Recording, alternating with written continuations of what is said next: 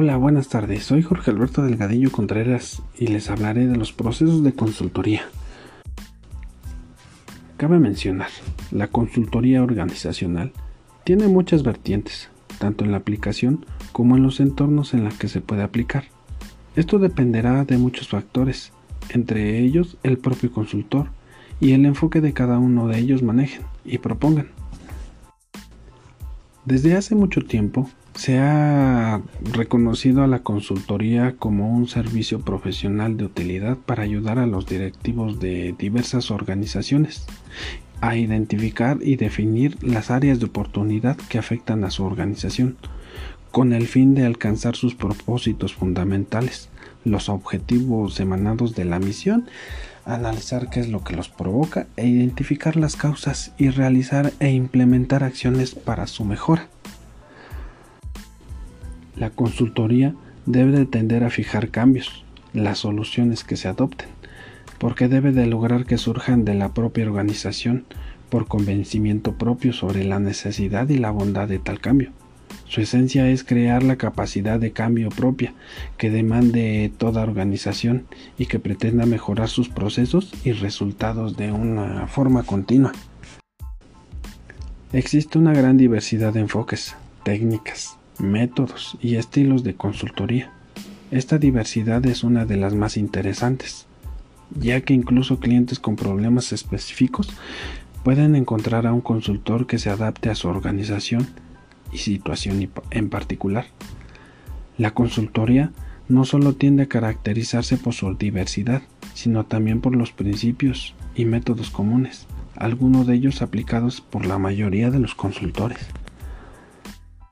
El proceso de consultoría es una actividad conjunta, tanto del consultor como del cliente, y está destinada a resolver un problema en concreto y aplicar cambios dentro de la organización esto con el fin de mejorar a la organización.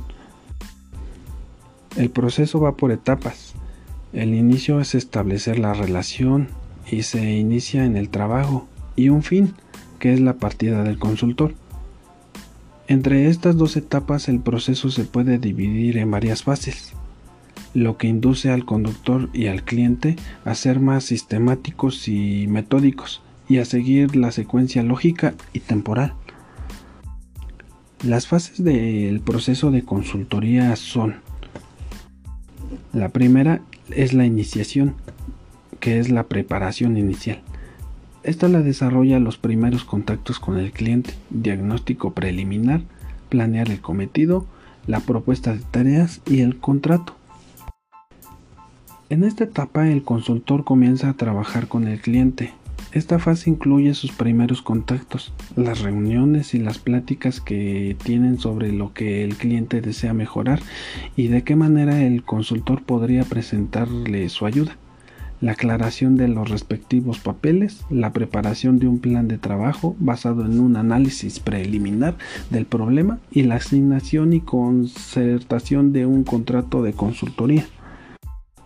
En esta fase puede suceder que una propuesta no se prepare a satisfacción del cliente o que pida a varios consultores que presten sus propuestas, entre las que se elegirá una para realizar la tarea y debe permitir al cliente y a los consultores un aprendizaje mutuo. Es una fase de adaptación, pero en ella también se inicia la exploración de la organización del cliente y se formula el plan a seguir en la intervención en resumen, lo que debe lo que deberá lograr en esta etapa es el intercambio de expectativas de metas, roles y responsabilidades, un acuerdo sobre términos, métodos y técnicas a utilizar, la preparación inicial de todos los implicados y en especial los equipos de consultores internos, así como acciones de arriba a abajo, empezando por la alta dirección, talleres de sesiones y de trabajo y por último, la realización de una planificación de tareas y realizar y discutir y aprobar la propuesta. Las cosas que un consultor debe tener muy presente es que todo lo que haga en formación e integración del equipo puede perecer pérdida de tiempo, consolidará y acelerará el avance futuro. No siempre el cliente tiene una claridad de lo que se desea Los mayores frenos de, en la actualidad son ideológicos. Cambiar ideas es la tarea más difícil a la que se enfrenta cualquier consultor o directivo. La resistencia al cambio siempre pertenece, pertenecen y no se trata de vencer, sino de convencer. Solo la convicción nos llevará a avanzar en dirección y magnitud deseada. Por regla general, todo lo que recurre a consultores, esta es una situación sobre la necesidad a superar a las posibilidades actuales. Siempre habrá una forma de hacer mejor las cosas y obtener mejores resultados. Como segunda fase tenemos el diagnóstico y esta la desarrolla descubrir los hechos y el análisis y síntesis y un examen detallado del problema. La segunda fase es un diagnóstico a fondo del problema que se ha de solucionar, basado en una investigación cabal de los hechos y un análisis. Durante esta fase el consultor y el cliente cooperan para determinar el tipo de, cambio que se eh, desea necesitar. Eh, la investigación y el diagnóstico de los hechos reciben a menudo escasa atención, mas sin embargo las decisiones con respecto a saber qué tipo de datos se han de buscar, qué datos se han de omitir y qué aspectos del problema conviene examinar a fondo y qué hechos pueden dejar a un lado predeterminar la pertinencia y la calidad de las soluciones que se propongan. El objetivo del diagnóstico es definir los problemas que afronta el cliente, examinar de forma detallada sus causas y preparar la información necesaria para orientar las decisiones que han de ser tomadas para la solución. El consultor debe asegurarse que el diagnóstico se defina con claridad tanto con el problema, las causas del problema, la capacidad potencial del cliente para resolver el problema y las direcciones posibles de medidas futuras. En la tercera fase tenemos la planeación de medidas. En esta se desarrolla elaborar soluciones, evaluar opciones, propuestas del cliente. Su objetivo es hallar la solución del problema, Abarca el estudio de diversas soluciones, la evaluación de las opciones, la elaboración de un plan para introducir los cambios y la presentación de propuesta al cliente para que éste adopte una decisión. El consultor puede optar entre una amplia gama de técnicas y en particular si la participación del cliente en esta fase es activa, la planificación de la acción requiere imaginación y creatividad, así como un enfoque riguroso y sistemático para determinar y estudiar las opciones posibles. Así eliminar propuestas que podrían conducir a cambios de escasa importancia e innecesarias y decidir qué solución se desea adoptar. Un aspecto importante del plan de acción consiste en elaborar una estrategia y tácticas para introducir los cambios, en particular para abordar los problemas humanos que se pueden prever y para superar cualquier resistencia al cambio. La planificación de la realización de las acciones es también una cuestión importante de esta etapa. El consultor y el equipo debe planear tomando en cuenta las múltiples técnicas existentes al respecto y considerando las más acertadas en caso concreto de la organización y la problemática en cuestión. Como cuarta fase tenemos la aplicación, que es la implementación.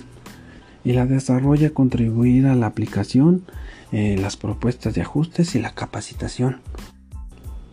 La puesta en práctica, que es la cuarta fase de la consultoría, constituye una prueba definitiva con respecto a la pertinencia y viabilidad de las propuestas elaboradas por el consultor en colaboración con su cliente. Es decir, los cambios propuestos comienzan a convertirse en una realidad, empiezan a suceder cosas que, se han planificado o que escapan a la planificación.